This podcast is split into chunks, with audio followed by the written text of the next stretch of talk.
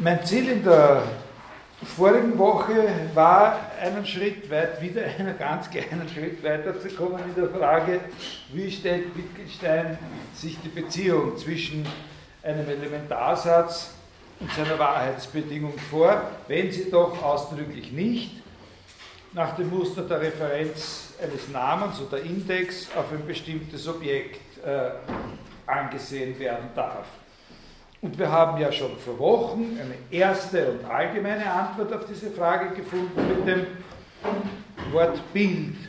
Aber das ist eine sehr unspezifische Antwort und zwar ursprünglich ja auch eigentlich auf eine unschärfer gestellte Frage gemünzt, äh, nämlich die Frage, wie ein Satz seine Wahrheitsbedingung ohne Bezug auf andere Sätze aufweisen kann. Sozusagen unter Anführungszeichen ganz allein und äh, kommentarunbedürftig. Und da liegt es einfach intuitiv nahe, haben wir gesagt, zu sagen, äh, naja, so wie ein Bild eben, das von selbst zeigt, was es zeigt. Inzwischen, in der Zwischenzeit, haben wir etwas dazugelernt mit dem Begriff Projektion oder Projektionsmethode, nämlich insofern der Elementarsatz die Projektion einer möglichen Sachlage ist, ist ein Bild. Und das ist deswegen wichtig, weil es wenigstens ein, unter einem Gesichtspunkt ein bisschen konkreteren Eindruck davon gibt, wie er dem Referenzbegriff hier ausweichen möchte. Wenn die Sachlage bloß als mögliche vorgestellt oder projiziert wird, dann kann die Beziehung des Satzes auf sie natürlich auch nicht von einer vorgegangenen, vorgängigen Gegebenheit der Sachlage her stabilisiert worden sein. Die war ja eben nicht gegeben. Wenn jetzt jemand zum Beispiel sagt, aber die Projektion der möglichen Sachlage, wie immer da, was für ein Primporium da immer gemacht wird, letztlich referiere ich ja damit doch oder kann ich ja doch auf die Sachlage eine referenzielle Beziehung herstellen. Also so jemand sagt zum Beispiel folgendes. Stellen Sie sich ein rechtwinkliges Dreieck vor, das auf seiner Hypotenuse liegt. So ein ganz lang hingestrecktes rechtwinkliges Dreieck, das streckt sich aus, um, um sich auszuruhen nach diesen vielen Vorlesungen und Unterrichtsstunden, wo es als Beispiel äh, gedient hat. Äh, es stützt sich auf die kurze Kathete, so wie ein Mensch in dieser Lage sich vielleicht auf seine Oberarme stützen würde. Ne? So. Äh, ne? Äh, Stütze oder vielleicht sogar noch so, ne, stützt sich das da auf seine Oberarme. Nehmen wir die kurze Kathete OA, Oberarm, äh, und auf dieses Dreieck, es ist wie in allen meinen Beispielen ein imaginärer Gegenstand, können wir referieren. Genauso wie auf seine einzelnen Elemente, äh, den Oberarm zum Beispiel. Dem Dreieck selber können wir auch einen Namen geben. UMD, unser müdes Dreieck. Aber Wittgenstein würde sagen, eben nur auf der Basis der Projektion der möglichen Sachlage können wir in dieser Weise referieren. Und das Gleiche wäre es auch mit einem Verkehrsunfall als Beispiel. Verschiedene Puppen und Gegenstände im Gerichtssaal stellen dar, er sagt, zeigen wie ein lebendiges Bild, was vorgefallen ist. Sie bilden den Sachverhalt ab, so sagt er. Aber natürlich können wir uns auf den Sachverhalt auch beziehen, indem wir einen namenartigen Ausdruck verwenden und sagen, Anführungszeichen, der Straßenbahnunfall beim Franz-Josefs-Bahnhof am 21. September 1925. Anführungszeichen Ende. Dann haben wir uns auch auf diesen Straßenbahnunfall, der übrigens natürlich wie das Beispiel mit dem Dreieck und all meine anderen Beispiele ein imaginärer Straßenbahnunfall Fall ist aber trotzdem eindeutig fixiert, in der Literaturgeschichte jedenfalls. Äh, der springende Punkt ist der, wenn wir so auf diesen Sachverhalt referieren, auf diesen Straßenbahnunfall vom 21. September 25, wir haben dann keinen Satz mehr. Und es hat auch keinen Sinn, nach wahr oder falsch zu fragen. Das ist eine sehr, sehr wichtige Sache also eine ganz außerordentlich wichtige Sache ist hier berührt und, und das kann ich einfach nicht mehr in der, in, in, in, der Vorlesung oder vielleicht in meinem ganzen Leben nicht wirklich ausreichend gründlich behandeln. Aber ganz kurz und vorläufig, dieser kennzeichnende Ausdruck ist dann ein Name und er ist dann eben verwendet wie der Name eines Komplexes. Der Straßenbahnunfall, das Dreieck werden dann wie der Straßenbahnunfall mit dieser Kennzeichnung und der, das Dreieck mit seinem UMD, die werden wie Komplexe benannt und behandelt.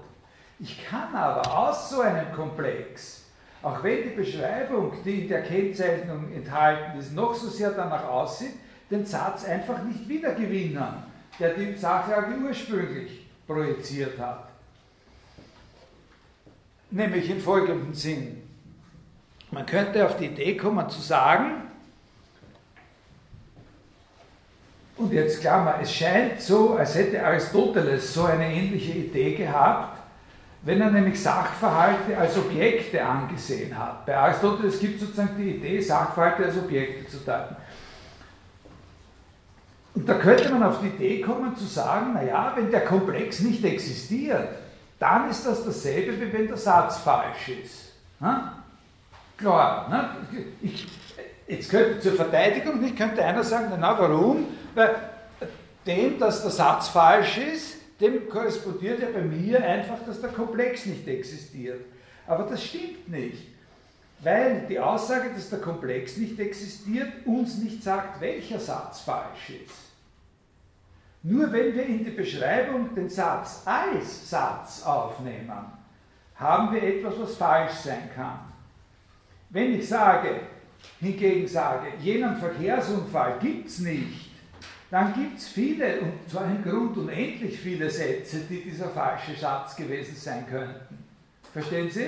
Also es war halt dann äh, am 22.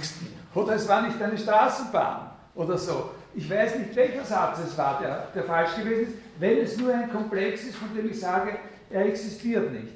Ich gebe Ihnen noch ein anderes Beispiel, das hier sehr, sehr verwirrend ist oder sein könnte. Darum, wer Verwirrung schlecht aushält, halt sich jetzt die Ohren zu.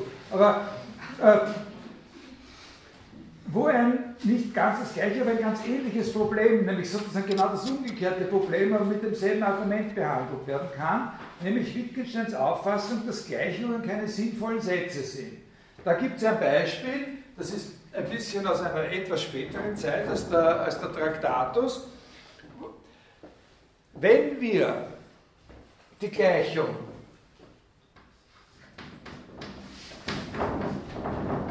9 plus 3 ist 11, äh, als einen Satz betrachten. Und wenn Gleichungen Sätze sind, dann ist das auch ein Satz. Dann müssen wir sie als einen falschen Satz betrachten.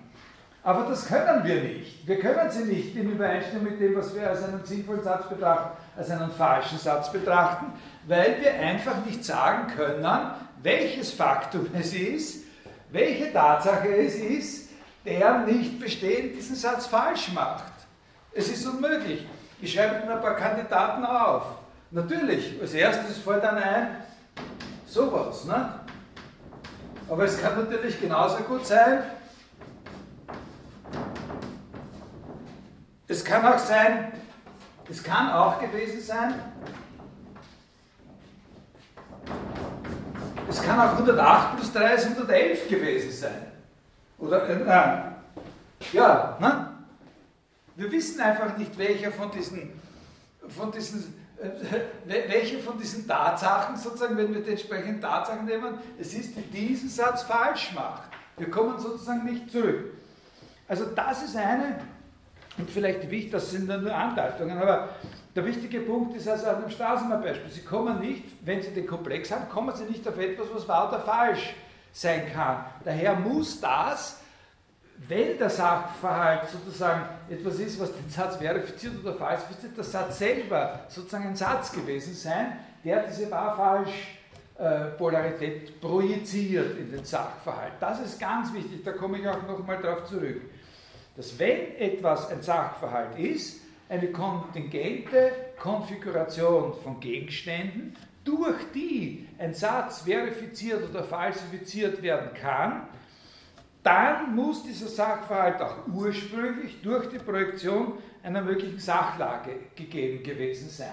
Das ist eine ganz entscheidende Position, die Wittgenstein sozusagen sich da äh, im Lauf der Zeit erarbeitet hat, in der Phase eben zwischen ungefähr 1912, 13 bis, äh, bis 15, 16 in vielen, vielen äh, Schritten. Also sowas Ausdrückliches, wie ich jetzt gesagt habe, würden Sie aus ihm erst herausgekriegt haben äh, in einer relativ äh, späten Phase. Aber ich lese Ihnen dann noch Sachen vor, die von ein bisschen früher sind, von ihm selber, die auch auf dieses Problem einen Bezug haben.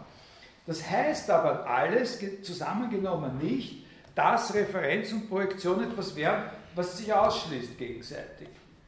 Im Gegenteil, die Referenz einfacher Zeichen findet innerhalb, in, innerhalb sozusagen so eines Projektionsvorganges statt. In Wirklichkeit könnte man fast sagen, dass in der Projektion, nur in der Projektion der möglichen Sachlage einem einfachen Zeichen eine Referenz gesichert werden kann und eigentlich diese ganze Projektion in nichts anderem terminiert, als dass die einzelnen Ausdrücke eine Referenz haben. Dieser Gegenstand steht das da, dieser Gegenstand steht das da.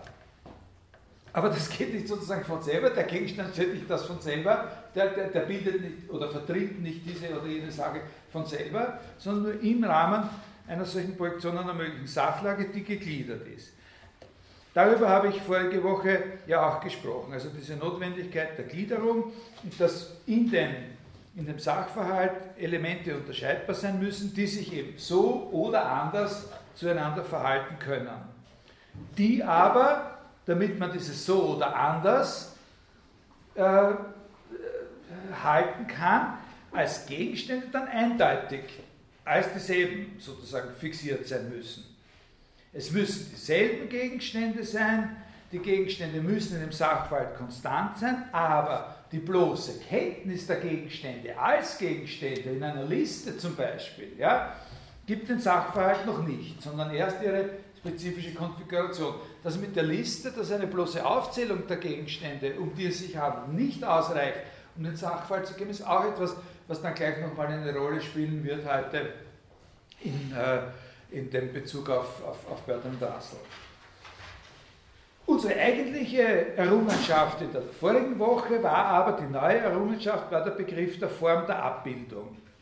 Da habe ich einen sehr langen Umweg gemacht, also den habe ich nicht sozusagen aus diesem Text stehen heraus, die sich mit den Bildern beschäftigen, so wie das, wenn man das Buch von vorne liest, auf einer zukommt, sondern auf dem ganz großen Umweg über diese Passagen von 4.122 bis 4.12721, wo es um diesen ganz allgemeinen Begriff der Form geht, der sowohl diese internen Beziehungen abdeckt, die die Wahrheitsfunktionen sind, wie auch die äh, interne Beziehung, die äh, die Form, die Gemeinsamkeit der Form zwischen dem Elementarsatz und seiner Wahrheitsbedingung äh, voraussetzt.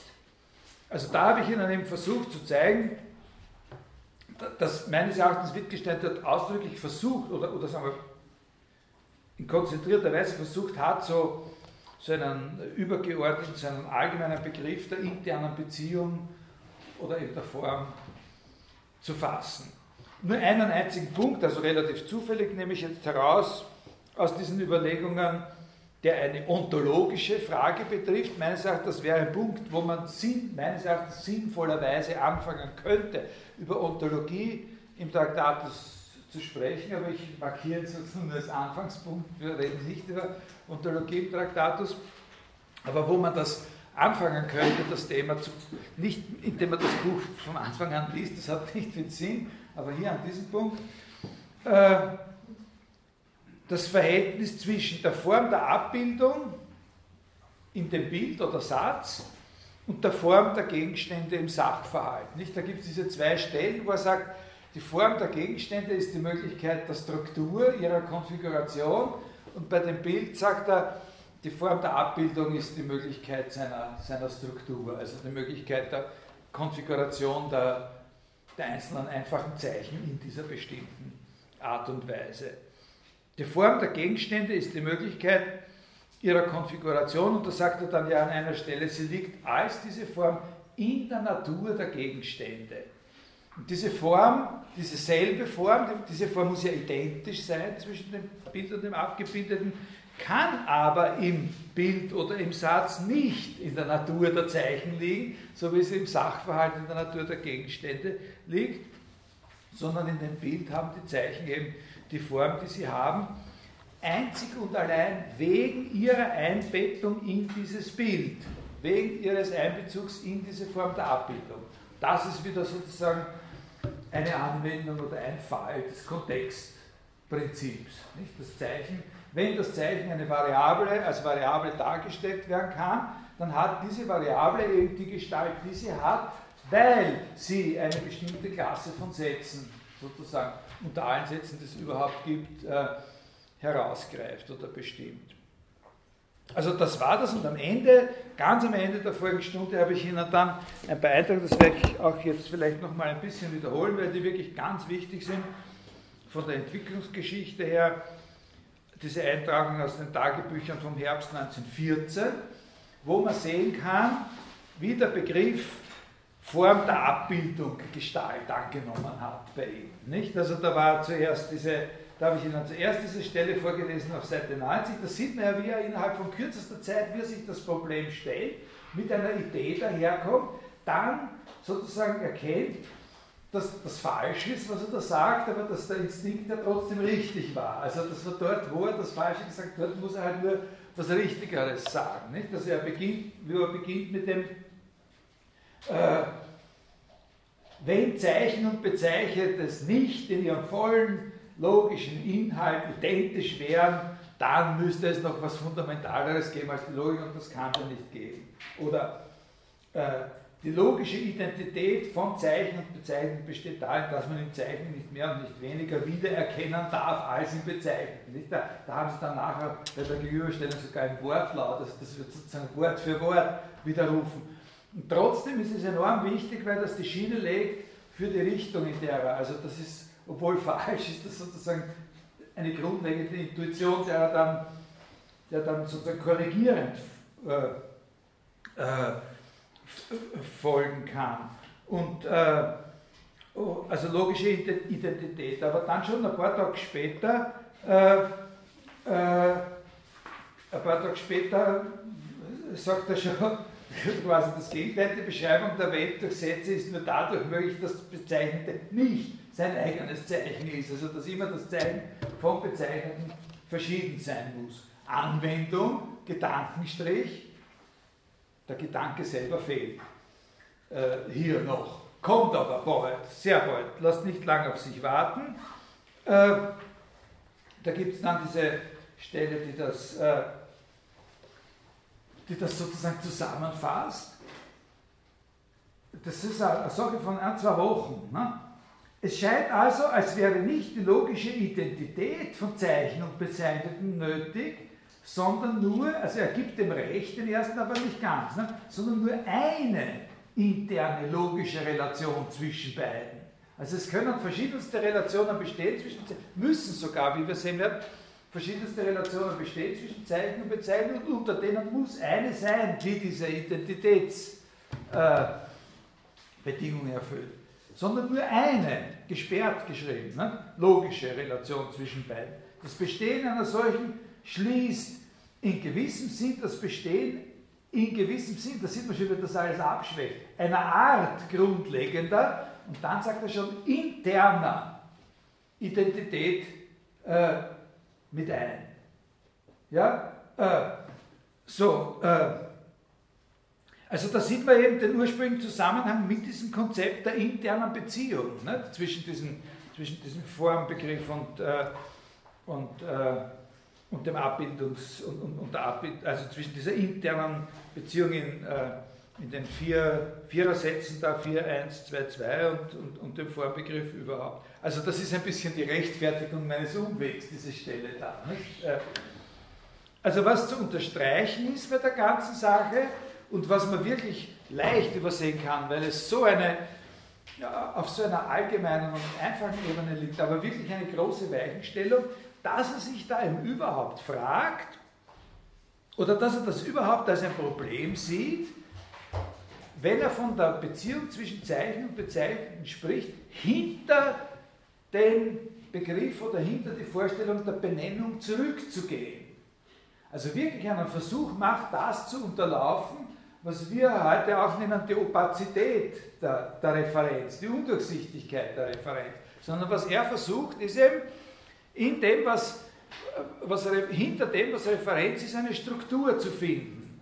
Äh, und das versucht er zuerst mit dem Begriff der Identität. Das ist ein absolut unfrägischer Gedanke zum Beispiel. Nicht? Also da überhaupt noch bei Frege bleibt das immer sozusagen das, das allerletzte und unterste und festeste ist immer diese Beziehung zwischen, zwischen Zeichen und Bezeichneten und dass die nicht aufgebrochen werden kann und dass dieser Unterschied immer festgehalten sein muss, aus und immer klar sein muss, was. Die Frage ist immer nur, welches ist dieses Bezeichnete von einem äh, bestimmten Zeichen bezeichnete. Also er setzt an mit dem Begriff der Identität und dann kommt gleich diese, diese Qualifikation. Nein, nein, es ist eben nicht Identität, weil das Zeichen muss von Bezeichneten verschieden sein, aber es muss, irgendeine Identität muss es trotzdem geben. Ja? Ist das nicht eigentlich ein Leibniz-Gedanke? Äh, also ich habe das gelesen, was, was Sie auf Ihre Homepage gestellt haben, mit dem, wo Sie den Ausdruck näher erklären. Und da war das, war das glaube ich, so, mit, also diese, jeder diesen dialogtischen den Dingen und den, den Namen oder so. Naja, es. Der, der, der, der zwischen Dingen und ja, ich meine, natürlich, ja, ja. Also, das ist mir jetzt zu, zu schwierig, das zusammen zu kombinieren. Aber natürlich geht es um, also immer, wo es um Identität geht, geht es um, äh, um, äh, also wie soll man das sagen? Der, der wichtige Schritt bei Leibniz ist eigentlich der, na gut, ja, okay, ja, ja, also, also das, was bei Leibniz für diese Überlegungen wichtig ist und was, was auch wirklich eine der, der, der großen äh, Folgen sozusagen aus seinen Überlegungen über Identität ist, ist, dass bei Leibniz die Identität sozusagen zu einer relativen Sache wird.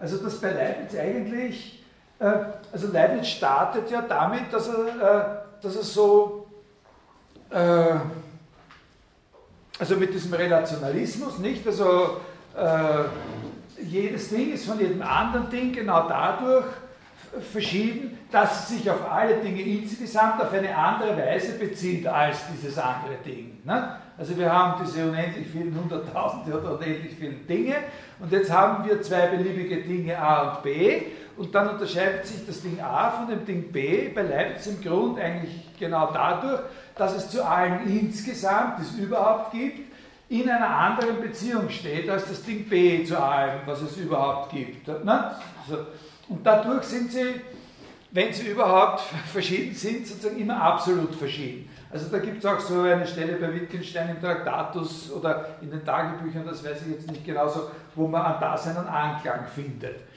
Und solche Dinge, die so, äh, die auf diese Weise bestimmt sind, sind Individuen. Ja? Also bei Leibniz haben wir Individuen sozusagen relational bestimmt, wenn man, wenn man mal davon absieht, dass also jedes spiegelt das Universum auf seine Art und Weise und so.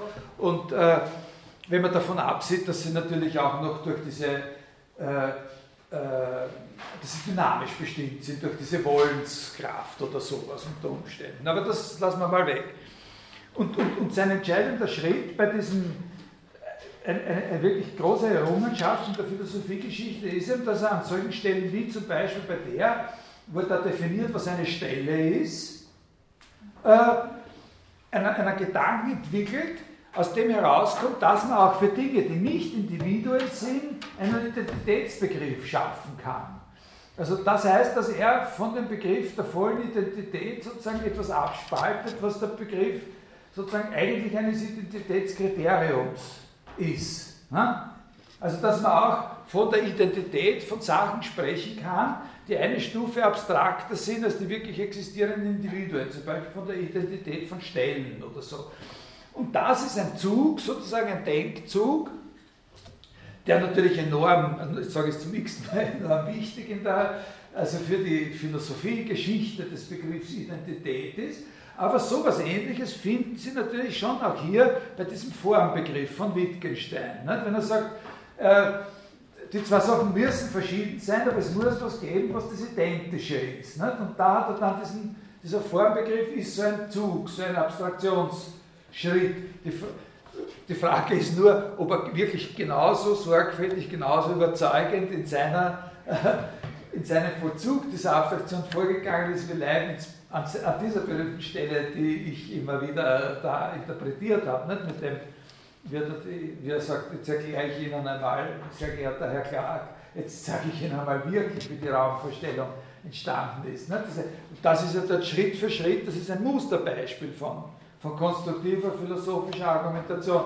Wenn man bei Wittgenstein das Gefühl hat, der verlässt sich darauf, dass sowas geht und lässt das, so ein bisschen im, im Dunkeln. Nicht? Aber Sie haben nicht Unrecht mit dem Ding. Man findet sicher noch andere Leibniz. Äh, äh, oder so. Also, Identität unterhalb sozusagen der Referenz noch. Ne? Und dann stellt sich heraus, es kann aber nicht nur Identität sein. Ne? Aber das, die Idee als solche, ist schon etwas, das darauf verweist, dass er dann noch einen anderen Background gehabt haben muss für diese Überlegungen, als bloß eine Auseinandersetzung mit Frege. Äh, in der jetzt verbleibenden Zeit eine Stunde, möchte noch auf zwei weitere besondere einzelne Motive dieser Bildtheorie eingehen, sehr flüchtig, hauptsächlich sozusagen im Sinne der Benennung von Motiven, von denen ich glaube, dass sie wichtig sind. Das eine sind Fragen, die mit dem Begriff der Darstellung zu tun haben und das andere betrifft den Begriff Komplex. Vielleicht kann ich am Schluss noch ein salbungsvolles Wörtchen unterbringen, aber das, also, wir müssen ja nicht mit, einer, mit, mit Salbung, nicht zwingend mit Salbung auseinandergehen. Äh, also das Erste, was den Begriff Darstellung betrifft, ist in ganz besonderem Maß nur ein Hinweis. Also das ist eine wirklich komplexe Sache, mit der ich mich auch schon ewig äh, sehr intensiv beschäftigt habe. Das ist eben der Punkt, dass dieser Begriff Form der Anschau, Form der Abbildung, Form der Abbildung Profil gewinnt, genau in dem Maß, wie Wittgenstein sieht, dass der Grund dieser Bezeichnungsrelation, die er da sucht, nicht nur Identität sein kann. Und das drückt er ja an dieser einen Stelle, die ich Ihnen da vorgelesen habe, vom 26. Oktober 14 sehr schön aus. In diesem, als wäre nicht die logische Identität von Zeichen und Bezeichnung nötig, sondern nur eine logische Relation zwischen beiden. Das Bestehen einer solchen, einer, eine interne Identität. In der gleichsam ganzen Beziehung von Zeichen und Bezeichnen muss es sowas wie einen Strang geben, den man als Identität auszeichnet. Den kann man dann nur auszeichnen auf so einer übergeordneten Ebene. Ne? Das, die gleiche Form. Das so wie, die interne so verhalten, wie sich die verhalten, interne Identität. Aber in Wirklichkeit ist es natürlich nicht die Erkenntnis, die er hier hat, dass eine solche interne Identität ausreichend ist, sondern das ist die Einsicht, dass die Identität nicht total sein darf. Das ist dieses Wort, was ich vorher vorgelesen habe, von zwei, drei, vier Tage vorher. Das Zeichen muss vom Bezeichneten verschieden sein. Das kommt äh, dort schon heraus. Also äh, äh, nur, durch, nur dadurch ist die Beschreibung der Welt möglich, dass das Bezeichnen nicht sein eigenes Zeichen ist. Aber am allerklarsten ist eine Eintragung, die dazwischen liegt, vom 22. Oktober. Dies, äh, Im Satz muss etwas mit seiner Bedeutung identisch sein. Also Sie beachten, dass er hier Bedeutung sagt, das sagt er dann im Traktat natürlich nimmer mehr. Ne? Klar, das, äh, weil nur haben eine Namenbedeutung und Sätze haben einen Sinn. Im Satz muss etwas mit seiner Bedeutung identisch sein. Der Satz darf aber nicht mit seiner Bedeutung identisch sein. Das ist der Punkt. Ne?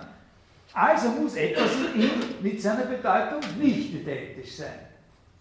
Es muss etwas in ihm mit seiner Bedeutung identisch sein, aber darf nicht das Ganze mit seiner Bedeutung identisch sein. Also muss etwas in ihm sagt er jetzt wörtlich, mit seiner Bedeutung nicht identisch sein.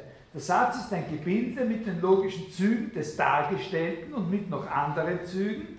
Diese werden nun willkürlich sein und in verschiedenen Zeichensprachen verschieden und so weiter und so weiter. Und dann kommt er da auf, auf, auf trotzdem sehr noch interessante Gedanken über, über den Begriff der, äh, äh der Allgemeinheit und, äh, äh, und, und, und so weiter. Also was er da sagt, das können Sie im Traktatus lesen, in dem Satz Nummer 2.173. Äh, das ist etwas, was direkt in den, mehr oder weniger direkt in den Traktatus übergeht. Das Bild stellt sein Objekt von außerhalb dar, immer von außerhalb. Also insofern ist es immer von ihm verschieden. Wenn auch eine Identität in dieser Abbildungsform vorliegen muss. Sein Standpunkt ist seine Form der Darstellung. Und nur darum kann das Bild sein Objekt richtig oder falsch darstellen. Also das kann nur darum stellt es sein Objekt richtig oder falsch dar. Da haben Sie auch diesen Begriff Darstellung. Da gibt es Fußnote ein großes Problem, äh, dass die erste Übersetzung des Traktatus, die äh, in der, in der Okten-Edition, äh, zwischen Form der Abbildung und Form der Darstellung keinen Unterschied macht. Dass beide Wörter mit dem gleichen Wort übersetzt worden sind. Form of Representation. Das ist in der neueren Piers McGuinness Übersetzung nicht mehr so. Da heißt das irgendwie, ich, ich weiß jetzt nicht wie, aber die haben das auseinandergehalten. Der springende Punkt dabei ist natürlich nicht, dass es in dieser Beziehung zwischen dem Bild und dem Abgebildeten außer der Form der Abbildung noch irgendeine andere sogenannte Form der Darstellung gibt. Der Punkt ist der, dass mit diesem Ausdruck Form der Darstellung darauf hingewiesen wird, dass eine Form der Abbildung eine ganz bestimmte Qualifikation erfüllen muss. Sie muss von der Art sein, dass sie eine Identität sichert und sie muss zugleich von der Art sein, dass sie eine Differenz zulässt. Das ist der, äh, der springende Punkt bei, bei, bei der Sache. Ab Ende der 20er Jahre, wie er da beginnt, diese Sachen zu schreiben, die unter dem Titel Philosophische Bemerkungen Sie ja gelesen haben, weil hier handelt es sich ja um eine Vorlesung mit Lektüre und das war, da wissen Sie das alle ganz genau, dass er in diesen Überlegungen Ende der 20er, Anfang der 30er Jahre dann Schritt für Schritt sich klarer gemacht hat, aber sehr lange hat das nicht gedauert, dass das eigentlich heißt, dass die Form der Abbildung einen Raum konstituieren muss. In dem Sinn spricht er dann immer wieder von einem Raum. Äh, da spricht er zum Beispiel, das ist eine sehr interessante Sache, äh, also da beginnt eine Überlegung, da möchte ich also gerne noch einmal die Zeit haben, mich damit ausführlicher zu beschäftigen. Da spricht er von dem, da fängt er an von dem Verhältnis zwischen einem Satz und äh, dem Sachverhalt, den der Satz abbildet, unter dem Gesichtspunkt mehr und mehr zu sprechen, wie wir es machen, dass wir, wenn wir den Satz haben, den Sachverhalt finden können, der diesen Satz verifizieren oder falsifizieren wird. Und da stellt sich dieses Problem in, in, in der Sprache des Suchenfindens, und da gibt es dann solche Bemerkungen wie zum Beispiel, suchen kann ich nur in einem Raum. Weil suchen heißt, dass ich auf etwas bezogen bin, was woanders ist als ich bin und trotzdem eine systematische sozusagen Beziehung hat zu dem, wo ich bin, so wie die Orte in einem Raum aufeinander bezogen sind. Suchen kann ich nicht. Und dann beginnt dort noch eine andere Art von, von Überlegung, die meines Erachtens eine der größten und, und, und stärksten, am wenigsten untersuchten Brücken zwischen der frühen und der späten Philosophie Wittgensteins ist. Er beschreibt, er, er, beschreibt genau dieses Verhältnis zwischen dem Satz, den wir haben, und dem Sachverhalt, den wir suchen, mit dem Begriff der Erwartung, der Vorwegnahme. In welcher Weise nimmt sozusagen der Satz das vorweg äh, und, und, und fragt sich, und, und fängt sich an, und, und, und es wird ihm klar, dass diese Frage sozusagen parallel ist mit der Frage, was ist eigentlich eine Erwartung? Und inwiefern können wir eine Erwartung als Erwartung beschreiben? Wie viel muss sozusagen der Anteil von dem sein, was erwartet wird, damit wir die Erwartung beschreiben können. Und was bedeutet Erfüllung einer Erwartung?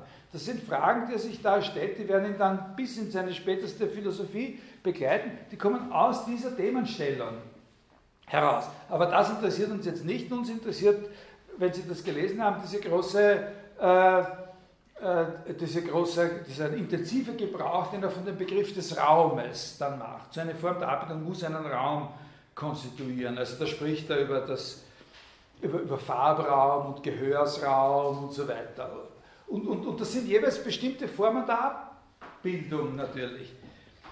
Äh, äh, also das wär, kann ich jetzt nicht weiter äh, äh, verfolgen. Also er spricht hier noch von der, von der Wahrheitsbedingung oder von dem Sachverhalt als Bedeutung. Das ist natürlich dann im Traktatus äh, weggefallen. Warum darf der Satz mit seiner Bedeutung nicht identisch sein? Warum darf das Bild mit dem Sachverhalt nicht identisch sein? Es kann oder er kann, es kann oder er kann, ist egal, nicht sein eigenes Bild sein, weil er ja mit sich selbst nicht, nicht übereinstimmen kann. Das ist der springende Punkt. Ein, ein, ein, ein, Satz kann nicht sein eigenes Bild sein, weil er dann ja keine Möglichkeit hat, mit sich selbst nicht übereinzustimmen. Er muss aber mit sich selbst, er muss aber mit dem, was seine Wahrheitsbedingung ist, übereinstimmen oder nicht übereinstimmen können. Das macht sozusagen den Sinn aus nach Wittgensteins Auffassung. Sinn ist von Anfang an wahr falsch. Also kommt noch ein bisschen was dazu. Von da aus gibt es mehr verschiedene Richtungen, in denen es attraktiv ist, weiter zu fragen. Ich sage was zu zwei. Eben das eine ist überhaupt dieses äh, Prinzip der Bipolarität, das ja da die ganze Zeit im Hintergrund steht. Also diese Notation mit den geschweiften Klammern oder er hat das auch AB-Notation genannt, das sage ich später was. Das andere ist die Frage, dazu jetzt nochmal ein bisschen Bahndeutungen. Zuerst noch, wie realistisch diese ganze Theorie eigentlich ist, wenn man sie wirklich auf die Sätze einer Sprache anzuwenden versucht. Also, wenn man sich auch nur auszudenken versucht, was ein Szenario ist für eine Sprache, die diese äh, die diesen, äh, die diesen Ideen oder Prinzipien äh, genügt.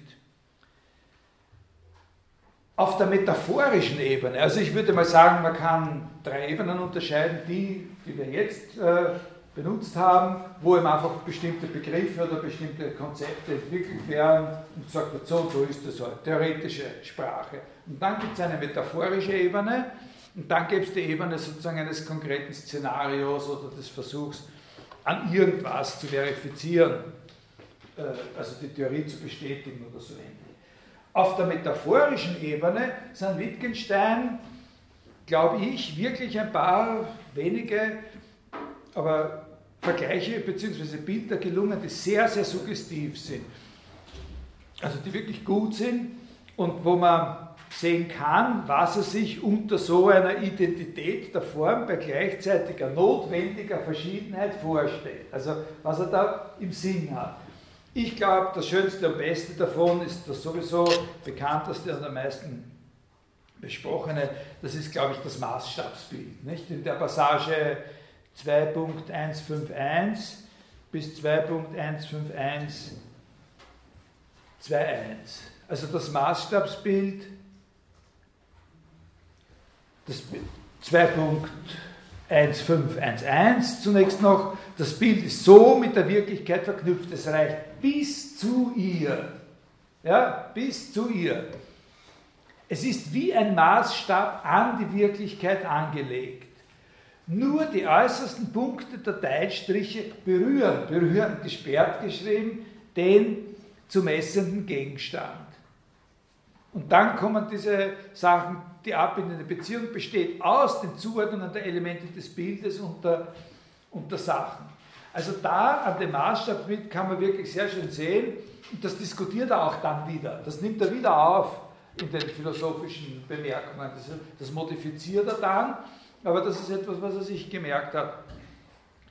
Also da sieht man, wie er die Identität in der abbildenden Beziehung hat, die Teilstriche da, so wie die Gegenstände dort, deren Abstände jetzt sozusagen gemessen werden sollen, und andererseits die Differenz, die in dem Wort berühren liegt.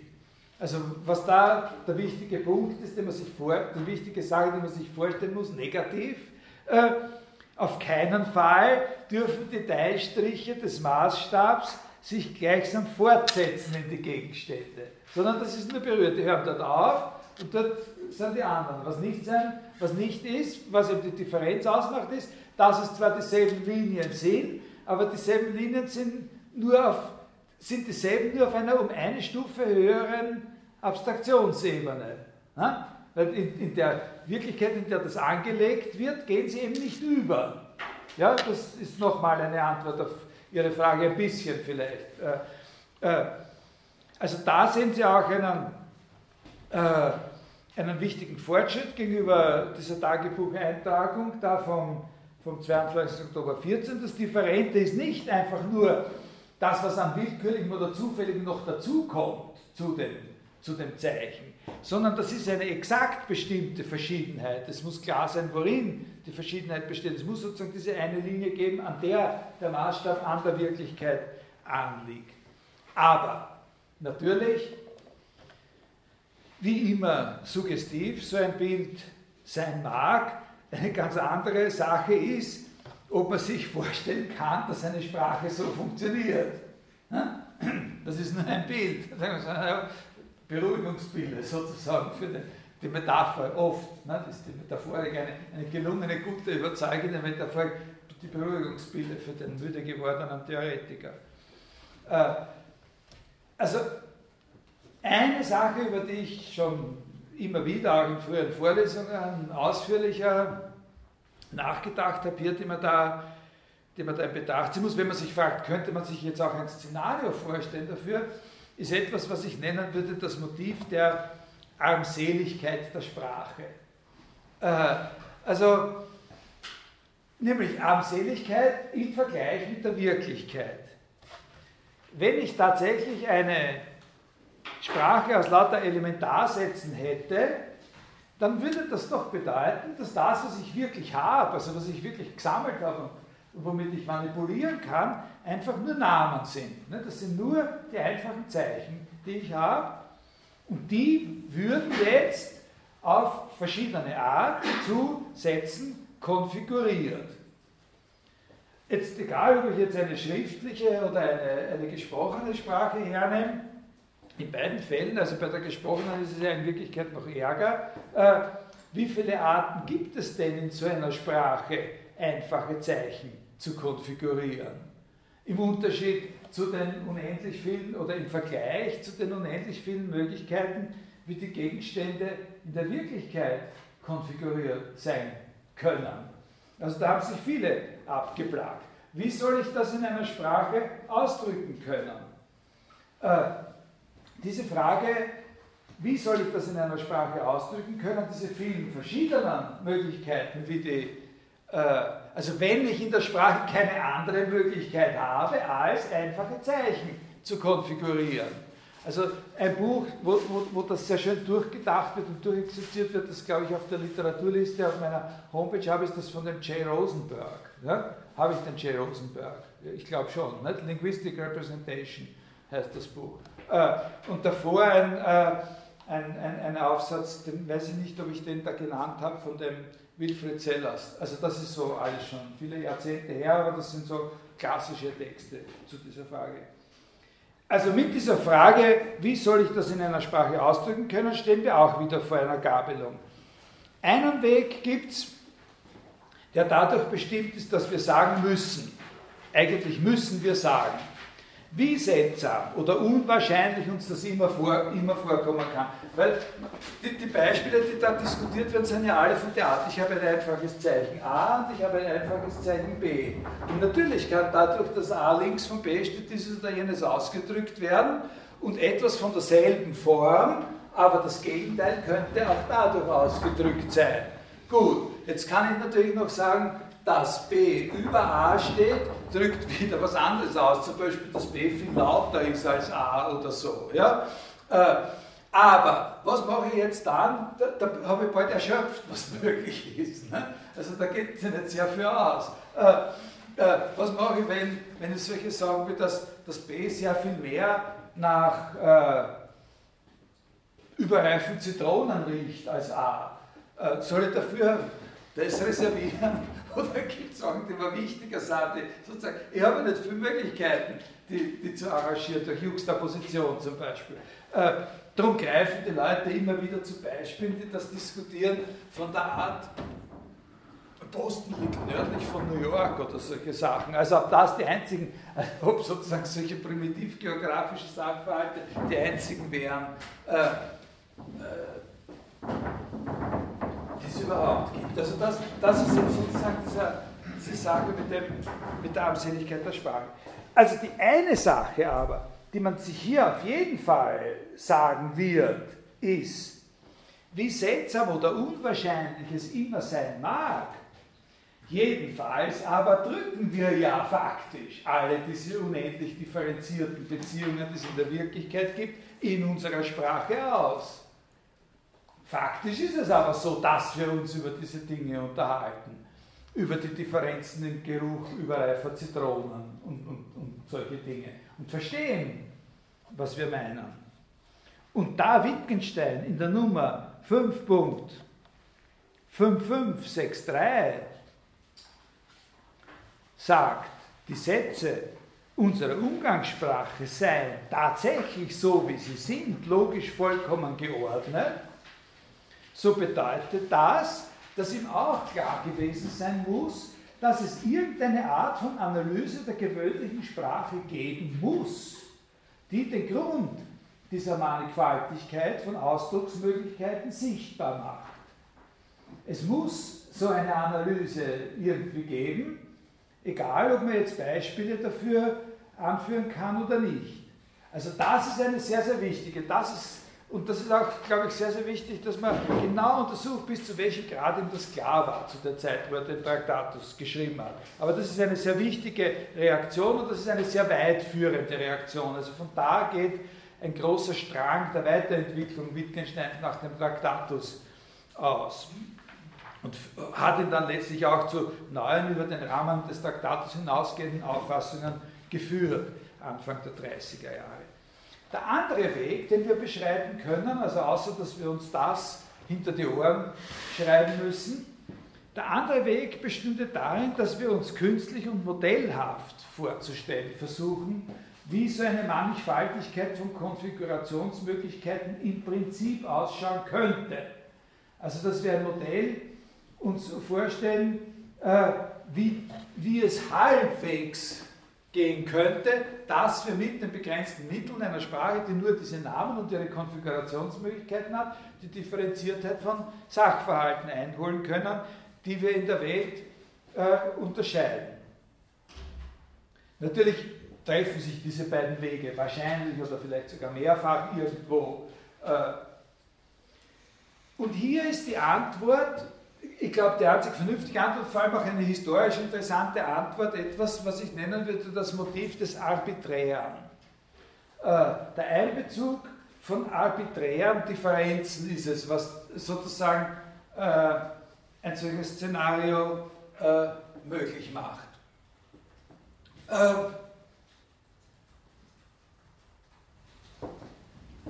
ich schreibe dann nur einmal da das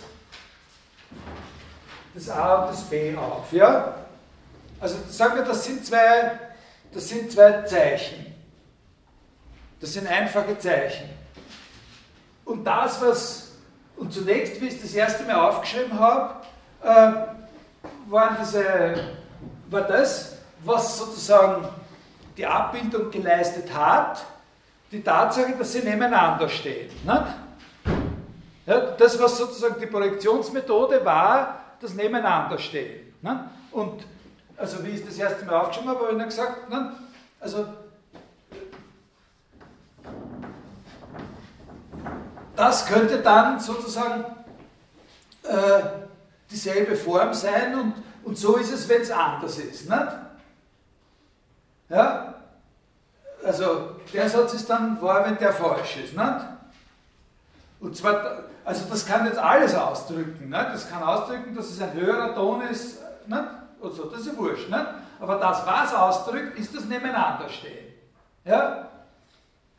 Und, und da haben wir ja gesagt, oh, habe ich Ihnen suggeriert, dass das Problem dieser sogenannten Linguistic Representation einfach das ist, dass was soll ich denn noch machen? Jetzt kann ich nebeneinander und übereinander und was da, aber, aber viel kann ich nicht machen ne, mit den Zeichen. Und in der gesprochenen Sprache ist es noch ärger, weil da gibt es ja eigentlich nur davor oder danach. Ne? Ja, also ich sage A vor B oder ich sage B vor A und mehr ist dann schon immer mehr. Dann kann man natürlich nur sagen, ja, das sage ich hoch, das sage ich mit einer tiefen Stimme, das wird so gesagt und so. Und dann gibt es die Akzente und solche Sachen. Und da fängt das schon an, was ich Ihnen jetzt hier zeigen möchte, nämlich, hier stehen sie auch nebeneinander, aber hier gibt es ein vollkommen kontingentes, zusätzliches, zufälliges Faktum. Das ist das, was da beim Ablöschen von dem Dreieck übergeblieben ist, dieses kleine Strichel. Ja? Und jetzt ist die Tatsache, die wir hier vor uns haben, ja, das ist ein völlig uninteressanter materielles, ein materieller Rest von irgendwas. Aber es macht einen Unterschied. Ja, zwischen dem Fall, wo nichts dazwischen ist, oder dem Fall, wie hier, wo sie zwischen den beiden noch das Wort, man kann es gar nicht wirklich lesen, Reife oder sowas, das halbweg gelöschte, ne, noch sehen können. Ja? Das sind vollkommen arbiträre, zufällige materielle Gegebenheiten. Aber sie schaffen Differenzen. Und sie schaffen den Anhaltspunkt, dass wenn ich solche Sachen habe, die haben selber keine Bedeutung. Aber ausgehend davon, dass ich so etwas habe, kann ich sagen, einfach so nebeneinander zu stehen heißt, dass der linke ein höherer Ton ist als der rechte. Äh, mit einem, so einem Dings dazwischen nebeneinander zu stehen heißt, dass das linke besser riecht als das rechte. Und wenn es umgekehrt ist, so. Und, und, und jetzt diese ganzen einfach, es geht nicht darum, dass irgendwas, äh, äh, äh, dass das irgendeine Bedeutung hat, sondern es geht darum, dass es einfach einen Unterschied schafft. Ja? Dass die Dinge sozusagen einen Unterschied in der Konfiguration ausmachen. Diese Dinge treten nicht als zusätzliche Namen oder Zeichen oder sonst irgendwas in den, in den Satzverband ein. Das sind einfach materielle Voraussetzungen, so wie es eine materielle Voraussetzung ist, dass wir auf so einer Tafel links und rechts unterscheiden können.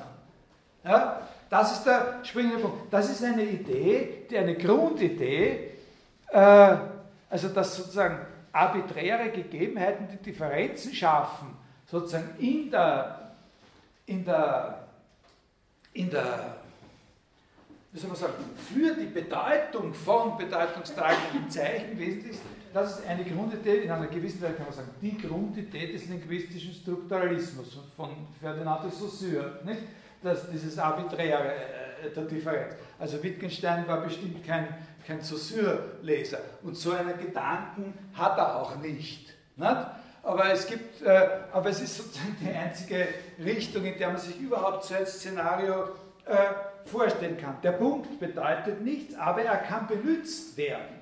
Rechts oder links von einem Punkt zu stehen ist was anderes als rechts oder links von einem Sterndal zu stehen äh, und so weiter. Äh, das ist eine Möglichkeit, sich die Sprache äh, als ein Bild äh, vorzustellen. Das Entscheidende ist nur, dass es überhaupt einen Unterschied gibt, ob das ein Punkt ist oder, oder nicht. Natürlich wenn man das ein kleines Stück weiterdenkt, sieht man schon ein Riesenproblem heraufdämmern, dass alle diese Beispiele äh, letztlich darauf hinauslaufen, aber das kann ich Ihnen jetzt nicht vorargumentieren, das können Sie sich selber überlegen, das ist nicht so wahnsinnig schwierig, diesen Schritt äh, zu machen, dass es sozusagen pro Abbildungsform auch wirklich immer nur einen Satz gibt äh, in dieser Traktatustheorie. Und das hat was mit dem Atomismus zu tun, mit dem mit dem Atomismusmotiv und mit der Sache der Unabhängigkeit der Elementarsätze voneinander. Aus dem Bestehen oder Nichtbestehen eines Sachverhalts kann nicht auf das Bestehen oder Nichtbestehen eines anderen gefolgt werden und jeder Elementarsatz ist unabhängig von allen anderen Elementarsätzen. Es gibt zwischen Elementarsätzen keine Folgerungsbeziehungen und so. Und das läuft letztlich darauf hinaus, dass es pro, pro sozusagen, ich verbrauche immer für einen einzigen Satz eine ganze solche, eine ganze solche Ab, Ab, Abbildungsform und so. Äh, man könnte sich höchstens vorstellen, was ich, wenn man zum Beispiel irgendwas mit so einem, mit so einem Strich oder mit so einem Punkt macht, könnte man sich vorstellen, dass man in jeder Richtung auf der Ebene, die es überhaupt gibt, ja, also man stellt sich da sozusagen so einen, einen Kreis vor mit lauter, mit lauter Durchmesser, dass in jeder Richtung sozusagen so eine Polarität besteht. Ne? Äh, oder solche Modelle könnte man, man, man weiterdenken, aber das ist dann schon sehr, äh, na, skurril ist wahrscheinlich da das richtige richtige Wort. Also da, das sind Punkte, die da auf das Unrealistische auch wieder dieses, dieses Ansatzes hinweisen. Man käme der Sache näher, wenn man so sowas nimmt wie, ich meine, das wird dann in der Literatur von den Leuten, werden ja auch solche Beispiele diskutiert, das ist alles, geht alles auf Ideen von Russell zurück eigentlich.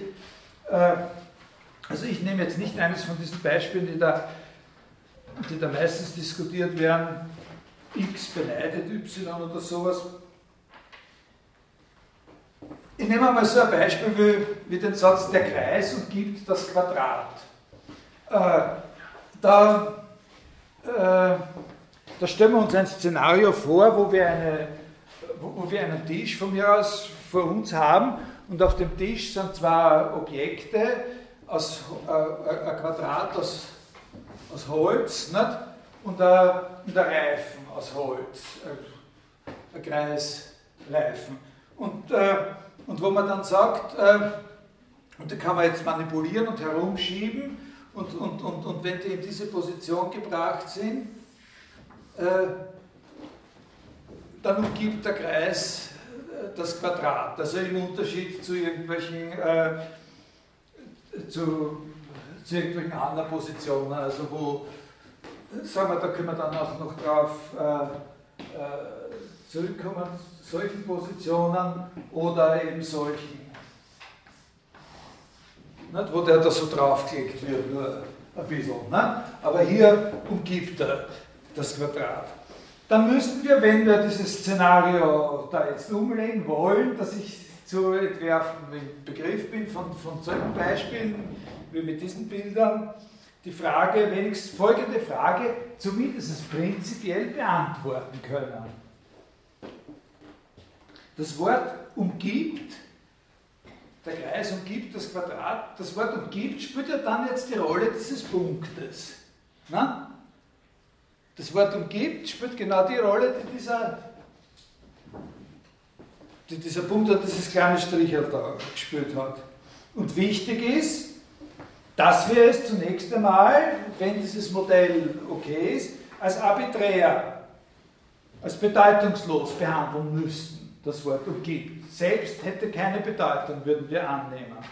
Wichtig ist nur, dass es von anderen arbiträren äh, Gegebenheiten verschieden ist. Also, dass es verschieden ist, zum Beispiel von dem Wort beneidet. Der Kreis beneidet das Quadrat um seine vier Ecken oder irgend sowas. Möchte auch gern kantig sein oder sowas ähnliches. Ne? Äh, aber, und jetzt kommt die Frage, die wir beantworten müssen. Wie sind wir dazu gekommen, das Wort umgibt so zu verwenden, ausgerechnet dieses eine Wort umgibt, genau so zu verwenden, dass die Tatsache, dass ein Wort A links von umgibt steht und ein Wort B rechts von umgibt steht, bedeutet, dass das von A bezeichnende Objekt zu dem von B bezeichnende Objekt in dieser Beziehung steht. Wie ist es, diese Frage müsste man beantworten können. Wie ist es dazu gekommen, dass wir das Wort umgibt so verwenden, dass die Tatsache, dass ein Wort links davon steht und ein anderes Wort rechts davon steht, bedeutet, dass die von diesen beiden Wörtern bezeichneten Gegenstände in dieser Beziehung stehen. Wie ist es dazu gekommen? Und da gibt es mal eine Antwort, die auf jeden Fall richtig ist. Zufällig ist es dazu gekommen. Zufällig. Weil nämlich dasselbe auch mit einer ganzen Menge von anderen Wörtern bewerkstelligt werden kann. Na? Wie ist, wenn wir sagen, wie ist es dazu gekommen, dass das Wort umgibt so funktioniert, dann muss man einzeln, dass auch das Wort Zirkumdat genauso funktioniert. Ja? Äh, oder beliebig viele Wörter anderer Sprachen und so weiter. Also das, was heißt hier die Phrase, müssen wir wenigstens prinzipiell beantworten können. Und da ist es so, dass es in der späteren Philosophie Wittgensteins, also diese Frage sozusagen im Traktatus zu beantworten, ist nicht leicht. Also da muss man doch ein Buch dazu schreiben. Aber in der späteren Philosophie Wittgenstein gibt es ein Wort, das sozusagen zeigt, wie er, das dann, wie er solche Fragen beantworten wird. Und das ist auch ein seltsames Wort, aber es ist ein bisschen anders als das Wort zufällig. Also es geht einen Schritt weiter, das ist das Wort Naturgeschichte. Ja? Wittgenstein in seiner Spätphilosophie ist Wittgenstein der Auffassung und hat gesagt, Wittgenstein, solche Vorgänge, in denen es dazu kommt, dass ausgerechnet speziell dieses Wort umgibt und noch gewisse andere Wörter so verwendet werden, dass, wenn ein Wort davor steht und ein Wort danach steht, zwischen den Dingen, die von den beiden Wörtern bezeichnet, diese Art von Beziehung besteht. Das sind Prozesse, die er sozusagen als naturgeschichtliche Formung, also als Formungen, die nicht völlig gesetzlos und willkürlich sind und die sozusagen unsere Beteiligung mit einschließen, das meint er natürlich auch, aber von uns nicht bewusst vollzogen werden. Und die wir daher auch nicht in einer bestimmten Weise nach einem bestimmten Modell von Rationalität rational rekonstruieren können unbewusste Formung des Kontingenten als Kontingentes. Das Problem ist nur, ist so ein Wort wie umgibt wirklich so eine kontingente materielle Gegebenheit? Hat es denn diese Bestimmtheit als materielles oder kontingentes? Sollte man nicht meinen, dass einen Satz wie der Kreis umgibt das Quadrat zu verstehen, vor allem darin besteht eben genau die Bedeutung von umgibt zu verstehen. Und wenn das so ist, dann wäre aber umgibt ein drittes Zeichen. Diese ganze, diese Idee läuft ja darauf hinaus, dass umgibt nicht wirklich ein Zeichen ist, sondern nur eine materielle Gegebenheit, die benutzt werden kann, um eine Form, in der Zeichen konfiguriert werden können, von anderen Formen, in denen die Zeichen konfiguriert werden können, zu unterscheiden. Aber wenn wir sagen, wir können es nur verstehen, wenn wir das Wort umgibt verstehen, dann ist das Wort umgibt selber ein Zeichen. Also es gibt ein, eine Bemerkung im Traktatus, das ist die Nummer, die muss man eben die muss man eben in einer Traktatusvorlesung, muss man diese eine Bemerkung kommentieren. Die ist sozusagen genauso obligatorisch wie der Satz 6 oder mein Lieblingssatz 5501. Also, äh, das ist diese Bemerkung 3.1432.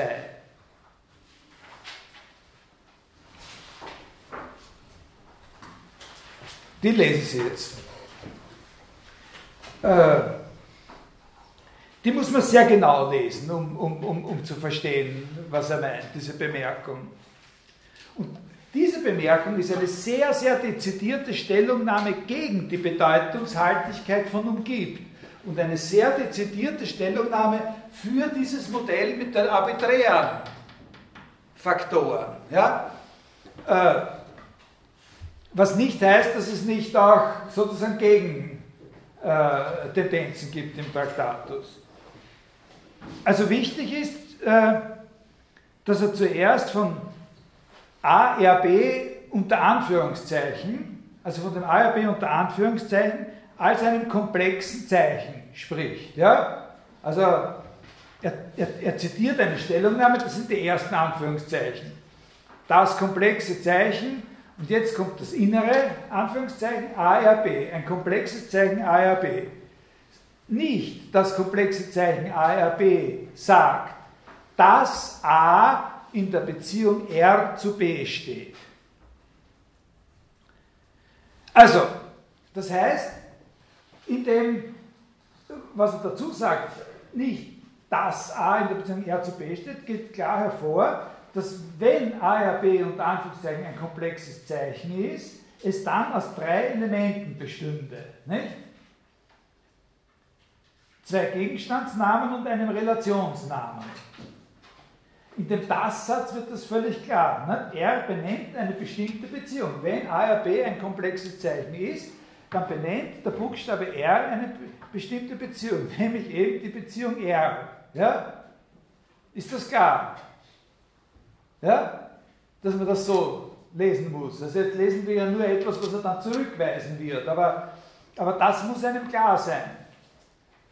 Dass das, was das ist, was er zurückweist. Und das ist die Auffassung, dass wir ein komplexes Zeichen ARB haben und die Aussage, die Botschaft, die dieses komplexe Zeichen äh, übermittelt, würde darin bestehen, dass ein Buchstabe A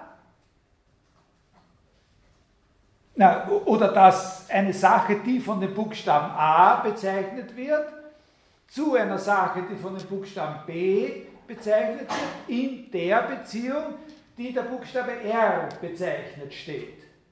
Ja? Das ist das, was er hier sagt. Wenn wir ARB als ein komplexes Zeichen auffassen, dann fassen wir so auf, dass die von A bezeichnete Sache zu der von B bezeichneten Sache in der durch R bezeichneten Beziehung steht. Aber so ist es nicht. Seine Auffassung ist gerade nicht, dass so ein komplexes Zeichen sagt, dass es eine Beziehung R gibt und die von A und B benannten Gegenstände in dieser Beziehung zueinander stehen, sondern was ist, was Sache ist, sozusagen seiner Auffassung nach ist, dass die Tatsache, dass die Zeichen A und B in einer gewissen, und hier ist das Wort ganz entscheidend, dass er hier nicht von einer bestimmten, sondern in einer gewissen bestimmten, aber er legt sich nicht auf eine fest, in einer gewissen Beziehung zueinander stehen. Und jetzt füge ich eine Parenthese ein, aber das ist etwas, was er nicht sagt. Ja? In einer gewissen Beziehung zueinander stehen, zu deren Beschreibung es vielleicht dazugehören kann, dass zwischen ihnen der Buchstabe R steht. Aber das ist genauso wenig äh, was Bestimmtes und selber Bedeutungshaltiges wie dieses kleine Strichel oder das Wort umgibt in unserem Beispiel. Sondern Sache ist, dass die Tatsache, dass die Zeichen A und B in einer gewissen Beziehung zueinander stehen, diese Tatsache, das, da muss es sich klar machen, das ist das Bild. Nicht? Ein Bild ist eine Tatsache und diese Tatsache ist das Bild dass die sagt, dass die Gegenstände A und B, also die von den Zeichen A und dem Zeichen B bezeichneten Gegenstände, eine ARB-Konfiguration bilden. Und das heißt natürlich nicht, dass diese Gegenstände jetzt auch ein R zwischen, zwischen sich stehen hätten. Überhaupt nicht. Ne? Und das heißt auch nicht, dass sie etwas zwischen sich stehen hätten, was von dem R bezeichnet wird oder sowas. So wie ja auch der Umstand, dass der Kreis das Quadrat, jetzt hören Sie, hören Sie und schauen Sie zugleich, wie der Umstand, dass der Kreis das Quadrat umgibt, nicht darin besteht, dass er links von dem Quadrat ist. Aber in meinem Satz, wenn ich ihn aufschreibe, ist er links, ist das Zeichen links von dem. Also ist das Zeichen Kreis, kommt links oder in der gesprochenen Sprache vor dem Zeichen Quadrat und zwischen ihnen steht das umgibt. Aber die Tatsache, dass der Kreis das Quadrat umgibt, ist diese Tatsache und nicht diese Tatsache. Und genauso wenig muss in der Tatsache, die die A ja B-Konfiguration dieser beiden Gegenstände A und B ist, natürlich das R vorkommen. Verstehen Sie? Was gemeint ist, das ist der, der springende Punkt. Also das ist ein sehr, sehr starkes Votum für diese für diese Auffassung, dass das, was dazwischen steht, selber nicht eine Bedeutung hat und nicht etwas ist, was sozusagen in der Wirklichkeit extra identifiziert werden muss. Es ist aber auch nicht notwendig, darum habe ich gesagt, das ist eine Parenthese und er sagt es auch absichtlich nicht, dass diese gewisse Beziehung mit einschließt, dass da ein R dazwischen stehen müsste. Eben nicht, eben gerade nicht. Es könnte zufällig so sein. Was er sagt, ist, dass diese Beziehung die Projektion eines möglichen Sachverhalts ist, den wir zum Beispiel auch dadurch ausdrücken können, dass wir sagen, das ARB. So wie er das da am Schluss sagt. Das ARB. Und das, was da stattfindet, ist einfach eine Übersetzung. Das R hebt einen Zug hervor und bestimmt eine Klasse von Sätzen. Zum Beispiel eben die Sätze Punkte, Punkte, Punkte umgibt B oder Punkte, Punkte bestaunt B oder sowas. Allerdings ist das nur eine Klarstellung einer Position. Also dieses Statement, das ich da jetzt Ihnen da herausinterpretiert habe aus diesem Satz, äh, das ist Klarstellung einer Position auf Wittgensteins Seite und das ist nicht eine Argumentation für die Position. Die ganze Theorie ist noch immer so extrem und, und, und, un, und, und schwierig und unwahrscheinlich, wie sie vorher war. Es geht nur darum zu sehen, dass es zumindest eine Stelle gibt, wo er wirklich auf diesen, äh, wo er wirklich sehr, sehr nah dran ist an, diesen, an dieser Idee, dass die Art der, der dass die Mannigfaltigkeit sozusagen der Konfiguration, Konfiguration der Zeichen eben dadurch gesichert wird, dass die Zeichen immer unter arbiträren Voraussetzungen äh, verwendet werden. Diese Interpretation, die ich da Ihnen gebe, die wird zum Beispiel auch, also das ist eine Sache, die, die, die, das ist eine, ein Problem oder eine Diskussion, wo es Lager gibt. Gibt es einfach die, die sagen, hör auf, wir wissen schon, was die sagen, hätten schon zu mir vor einer halben Stunde gesagt, hör auf. Und dann gibt es andere, die sagen, das ist die einzig mögliche äh, Deutung und so. Also ein Autor, der sehr, sehr stark, so wie, wie ich Ihnen das jetzt erklärt habe, die Sache äh, interpretiert, ist der äh, Thomas Ricketts in einem Aufsatz, der heißt Pictures, Logic and the Limits of Sense in der Wittgenstein äh, Companion. Äh, In diesem Aufsatz von Ricketts, äh, Pictures, Logic and the Limits of Sense, in diesem Aufsatz äh, geht es auch sehr wesentlich um die Beziehung dieser ganzen Ideen Wittgensteins auf Theorien von Bertrand Russell in der Zeit von 1910 bis 1913, insbesondere in einigen Kapiteln äh, der fragmentgebliebenen Theory of Knowledge von, von Bertrand Russell. Und zwar geht es da um diese sogenannte da geht es um eine Idee von Russell, die genannt wird die Multiple Relation Theory. Diese Theorie, die, die vertritt er in verschiedenen Varianten in der Zeit so zwischen 1910 und 1913 oder bis 1913.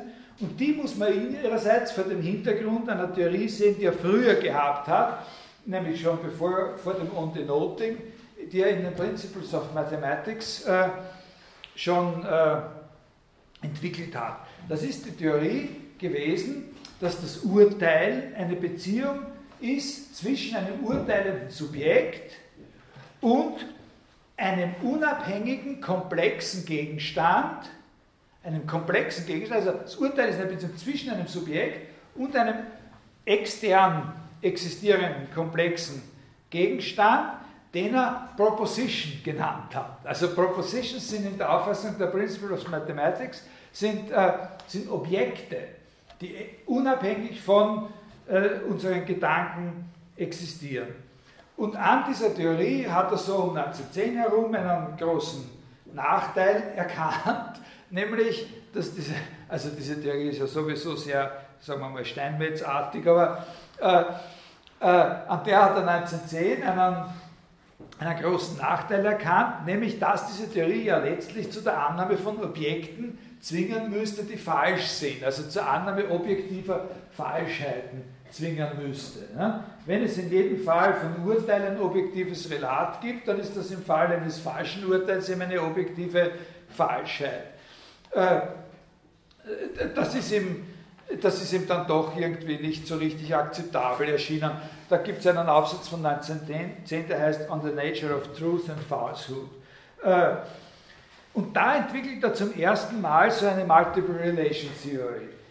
Äh, in so einem Fall wie unserem Beispiel, äh, der Kreis umgibt das Quadrat, wenn A B umgibt, dann haben wir da auf der objektiven Ebene also nicht ein Objekt, das er da Proposition genannt hat, sondern gibt es auf der objektiven Ebene in so einem Beispielsatz drei Sachen, die voneinander verschieden sind, nämlich äh, also drei Terms, also die zwei, äh, die zwei äh, sozusagen Gegenstände und die Relation. Und das Urteil besteht darin, dass der Geist zu jedem von diesen drei Dingen in eine Beziehung tritt, äh, also zu dem Gegenstand 1, dem Gegenstand 2 und zu der Relation in eine eigene, da sehen Sie, das wäre dann dieses R eben als, das eine eigene, ne, da, da, wenn wir dem Ausdruck R eine eigene Bedeutung geben, ne,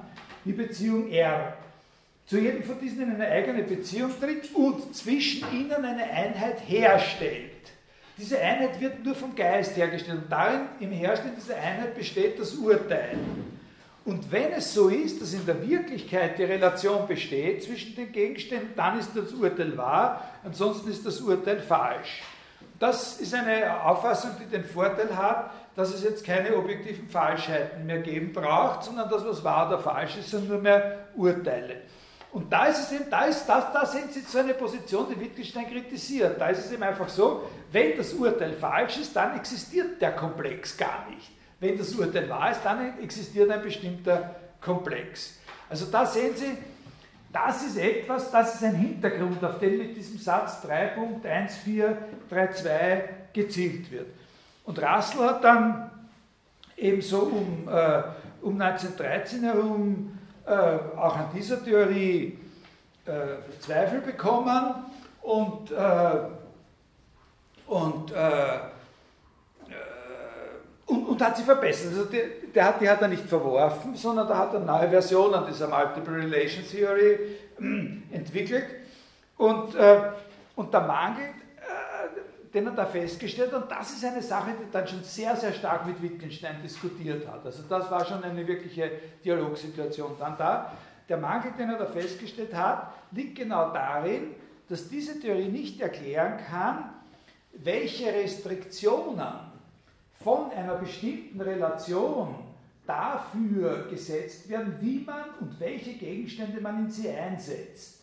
Äh, also welche Gegenstände sozusagen richtig in sie eingesetzt werden können und vor allem nicht, welche logischen Konsequenzen daraus fließen, wenn die Gegenstände auf die richtige Art in sie eingesetzt werden. Also dass sozusagen äh, äh, eben von vornherein, wenn man nur ein Zeichen für eine Relation hat, man nicht, äh, man nicht sagen kann, äh, also was jetzt daraus folgt, dass A in dieser Relation zu B steht, eben ob es zum Beispiel dann noch immer möglich ist oder ob es dann unmöglich ist, dass auch B in derselben Relation zu A steht und solche, solche Dinge. Ja? Äh, wer sagt mir, welcher systematische Unterschied zwischen A verachtet B und A ist größer als B besteht? Wer sagt mir das, welcher systematische Unterschied da besteht? Da besteht ein systematischer Unterschied. Nicht? Weil wenn a größer als b ist, dann kann nicht b größer als a sein. Äh, aber wenn a b verachtet, kann b sehr wohl a verachten und etwas kann nicht größer als es selbst sein, aber jemand kann sich selbst verachten und lauter solche Sachen. Und da war Russells Lösung äh, 1913 in dieser Theory of Knowledge, die äh, dass er eine vierte Sache dazugenommen hat. Also er hat eben zuerst diese drei Sachen gehabt, äh, äh, die, also eigentlich von Anfang an vier, man könnte sagen eine fünfte oder vierte Sache dazu. Er hat gehabt die zwei Terme und die Relation und das vierte war immer schon das Subjekt, das Urteil. Aber das lassen wir mal weg, also haben wir drei Sachen gehabt. Nicht? Also drei Sachen werden in Beziehung zueinander äh, gesetzt. Die zwei Gegenstände und die Relation. Und jetzt hat er eine vierte, die der urteilende Geist noch mit einbezieht, nämlich so etwas wie logische Form als solche. Die logische Form als solche ist aber kein Konstituens sozusagen des Sachverhalts, sondern also wir haben da diesen möglichen Komplex, nicht? sagen wir A, R, B, diese drei Sachen, 1, 2, 3, oder besser gesagt, sagt man so, 1, 2, 3, und jetzt da ist der urteilende Geist, nicht? Der hat so da einen Pfeil hin und da einen Pfeil hin und da einen Pfeil hin und da bei mir wird diese Einheit hergestellt. Ja? Das war die alte Theorie. Und die neue Theorie ist, da ist das, das, das, da sind meine Pfeile dorthin. Und dort drüben, in ganz oben im Himmel, ist die logische Form, ist sozusagen ein Register der möglichen logischen Formen, der dual-reflexiv-symmetrischen und so weiter Relationen äh, dreifach äh, antireflexiv und, und so weiter. Ja, so. Und aus diesem Register, dieses Register, in dieses greife ich auch noch zusätzlich und, äh, und, und ordne die, die Relation R sozusagen einer bestimmten Sample von Eigenschaften von Relationen zu. Äh, und nach dieser Zuordnung steht dann fest, was, ob eben zum Beispiel es möglich ist, äh, dass der Ausdruck sowieso so verstanden wird, dass etwas zu sich selbst in dieser Beziehung stehen kann oder nicht zu sich selbst in dieser Beziehung stehen kann und so weiter. Verstehen Sie ungefähr? Also das ist natürlich schon, kann man schon irgendwie sehen, dass das etwas war, was Wittgenstein fasziniert und zugleich auch abgestoßen hat in einer bestimmten Weise. Und, äh, und, und, und letztlich war Wittgensteins Einwand gegen diese, äh, gegen, Wittgensteins Grundeinwand gegen diese Theorie war der, der sozusagen für ihn dann auch äh, so quasi den, den Kern oder, oder das unverrückbare Theorieziel in Traktatus dargestellt hat, nämlich im Satz selbst, in dem in dem Ding selbst, in dem symbolischen Konglomerat selbst, in dem sprachlichen Ausdruck selbst, muss diese Wahr-Falsch-Polarität liegen. Also der Sinn des Satzes muss schon diese Wahr-Falsch-Spannung aufweisen. Das darf nicht sozusagen nur in dem Verhältnis des urteilenden Subjekts zu dem, äh, zu dem Satz lokalisiert werden. Und jetzt muss ich ja leider mit der Vorlesung überhaupt mit dem ganzen Semester mehr oder weniger aufhören. Sie finden äh, mit folgenden, also nicht schmalzige, sondern da sind eben noch zwei, drei Hinweise. Äh, wenn Sie diese Notes of Logic äh, lesen, das ist so einer von diesen Texten, die aus den Diskussionen mit Russell äh, hervorgegangen sind, vor, bevor Wittgenstein wirklich zur Konzeption des Traktatus gekommen ist, dann sehen Sie da von Anfang an das große beherrschende Thema ist dieser Gedanke der, der Bipolarität.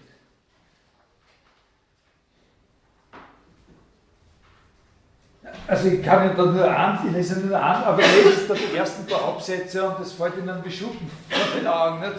Also der dritte Absatz, jeder Satz ist wesentlich wahr, Bindestrich falsch. Das ist die Grundidee. Jeder Satz ist wahr, falsch. Der Satz als Satz ist wahr, falsch.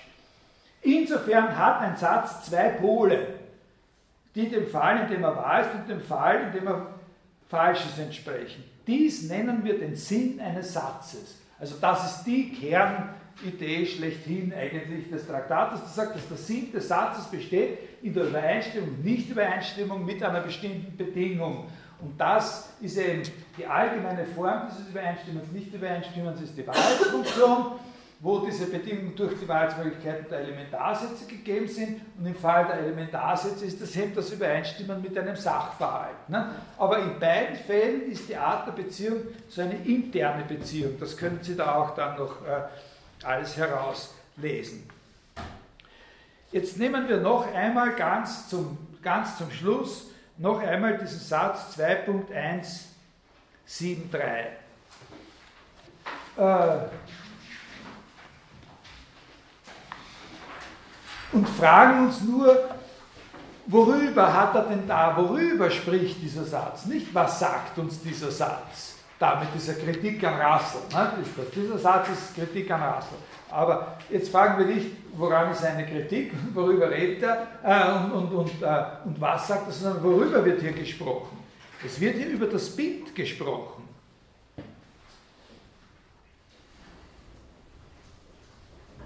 Das Bild stellt sein Objekt, na, also ich habe mir jetzt geirrt, na, das Bild stellt sein Objekt von außerhalb dar. Darum stellt das Bild sein Objekt richtig oder falsch dar. Also ich habe jetzt den Satz verwechselt mit diesem A-B-Satz. Ne? Dieser Satz, den ich Ihnen gesagt habe, 2.173, Das Bild stellt sein Objekt von außerhalb dar, darum stellt das Bild sein Objekt richtig oder falsch dar. Was heißt das? Das heißt, Wittgenstein denkt das Bild in den Abschnitten, in den Abschnitten, wo er über Bilder redet, als bipolar. Ne? Als so eine, er, er denkt es genauso wie er vor, mit dem, was er vorher über den Satz gesagt hat. Das Bild wird von Anfang an im Traktat, von dem ersten Moment an, wo er von Bildern redet, sind diese Bilder immer schon Sätze. Das sind nicht einfach irgendwelche Bilder, sondern diese Bilder werden als etwas gedacht, was die wesentliche Eigenschaft der Sätze von Anfang an hat. Daher ist es eigentlich ein Taschenspielertrick, ein Kaninchen aus dem Hut, wenn er nachher sagt, der Satz ist ein Bild. Ja? Weil der hat von Anfang an die Bilder immer schon nur als Sätze betrachtet.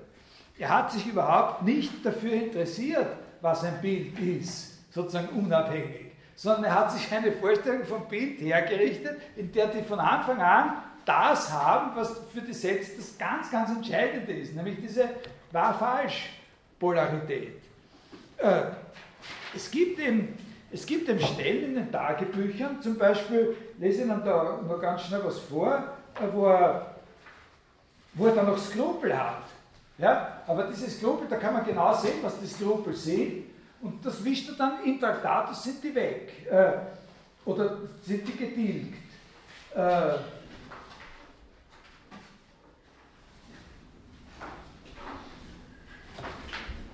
Kann man denn ein Bild verneinern? Nein. Und darin liegt der Unterschied zwischen Bild und Satz. Da hat er ja irgendwie ganz recht. Ne? Das Bild kann als Satz dienen. Dann tritt aber etwas zu ihm hinzu, was macht, dass es nun etwas sagt. Kurz, ich kann nur verneinen, dass das Bild stimmt, aber das Bild kann ich nicht verneinen. Aber im Traktat ist von diesen Skrupeln keine Rede mehr. Ne? Da ist ein Bild, war, äh, äh, wahr oder falsch. Äh,